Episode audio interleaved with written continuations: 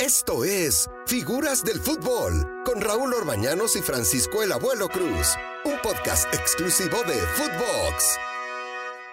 Footbox, figuras del fútbol, qué bueno que están con nosotros, como ya es costumbre, siempre acompañando a Francisco Javier Cruz, el famoso abuelo. ¿Cómo estás, abuelo? Bien, Raúl, con mucho gusto de saludarte y siempre es muy grato dar Gracias a Dios por el regalo de, estar contigo. Eh, te mando un abrazo y tenemos invitado de lujo, ¿no?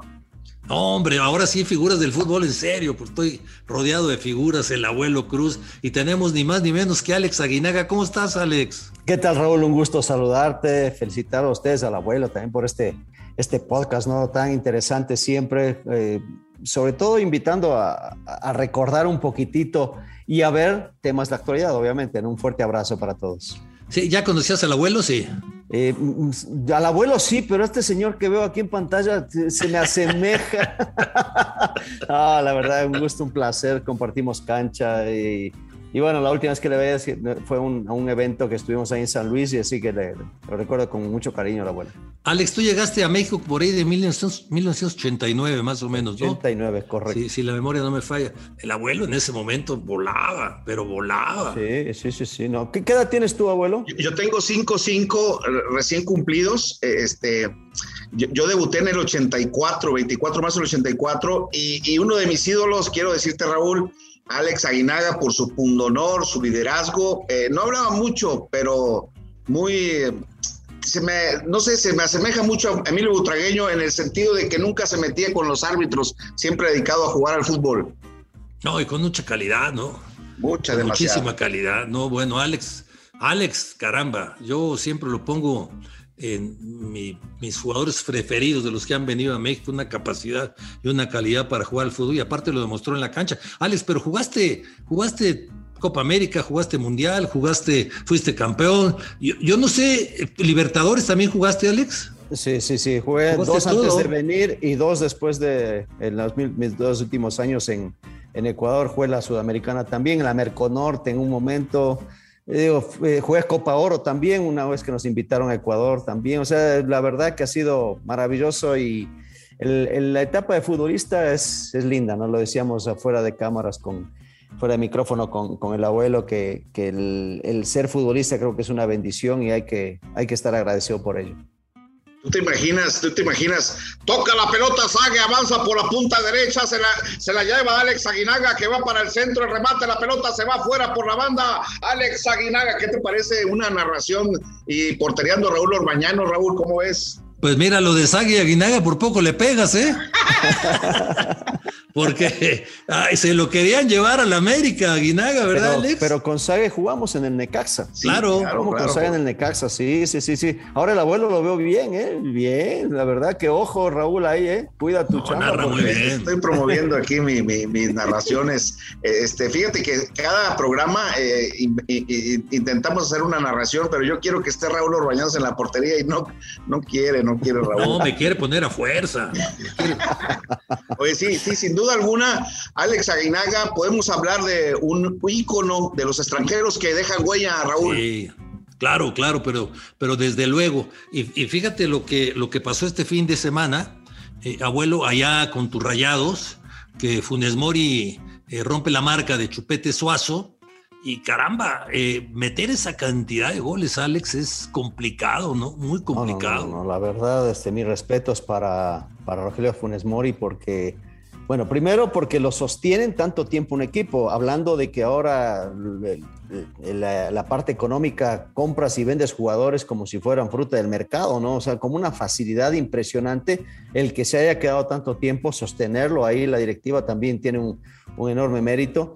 Lo de Chupete, que había sido pues el, máximo romperredes en el, en el Monterrey, me tocó jugar contra él, contra Humberto varias veces y era pues impresionante el chileno. Y ahora con, con Rogelio, ¿no? Que es eh, fantástico, hay que decir yo, yo la verdad, yo pensé que iba a romper el partido anterior, hay un penal y no sé por qué se lo deja Jansen. O sea, yo dije, ¿qué pasa con este muchacho que no quiere romper el récord o qué le pasa? Pero bueno, ya creo que se sacó la sal un poquitito. Eh, el hecho de haber ido a la selección, no sé si le ayuda o no le ayuda, pero al final termina rompiendo el récord. ¿Cuántos partidos tardó, eh, abuelo?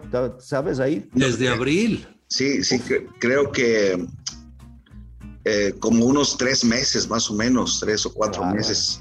Eh, eh, fíjate que hablar del chupete suazo, no sé si están de acuerdo conmigo que son dos posiciones diferentes. Hubiese sido complemento los dos, en un momento dado si llegan a jugar juntos. Bueno, Chupete, Chupete, dicho con todo respeto, era, era más jugador, no me refiero a que era mejor, sino que jugaba más al fútbol. Funes Mori es más de área, aunque aunque últimamente está buscando salir a los costados, pero hubieran podido jugar juntos sin, sin lugar a dudas, abuelo. Sin, sin problema, sin problema. Estás, estás te, muteaste. El abuelo. Por, por derecha, yo por izquierda, chupete un poquito abajo del 9 este, Funes Mori, pues sí nos hubiéramos hartado de goles, ¿no, Alex? No, hombre. No, hombre, la verdad. Mira, y, te acuerdas que, bueno, lo teníamos en la banca a Verdirame ahí para que darle, darle chance de vez en cuando. Sí, de vez en cuando hay que entrar. a Luis Hernández también, espérate un ratito. ¿Quién te, ¿Quién te gusta más, Alex? ¿El Chupete o Funes Mori? A mí como, como compañero me hubiera gustado muchísimo el chupete, te digo, porque juega más fútbol, o sea, venía, te hacía una pared, te, detenía bien la pelota, te, te podía driblar, y, pero un hombre de área, a mí me tocó tener jugadores de área como el mismo Ricardo Peláez, eh, el Carlos Hermosillo, el Tim Delgado, jugadores que era muy fácil poner la pelota ahí a, la cabeza y sabías que era, era gol, ¿no? O sea, nosotros, digo, no nos dejará mentir el, el abuelo en ese aspecto, buscábamos un hombre que la defina, ¿no? Quizás sea para crear, teníamos muchos, pero el hombre definidor. Pero sí, indudablemente que, que Suazo, eh, por sus dotes futbolísticos, pero bueno, el otro es un matador y, cuando tienes un tipo que, que, mete el gol, pues hay que tenerlo, ¿no? ¿Tu abuelo quién prefieres? Fíjate que yo también prefiero a, Chupete por, eh, por, el que te hacía más jugar al equipo, ¿no? Eh, este, las comparaciones aquí no hay que comparar a Funes Mori con el Chupete, o sea, Funes Mori es, es un depredador del área, desde luego que necesita alimentarse de, como centro delantero. A mí me, me, quedo con el Chupete Suazo para, para redondear un, un, equipo, ¿no? Yo me quedo con Funes Mori porque es mi paisano.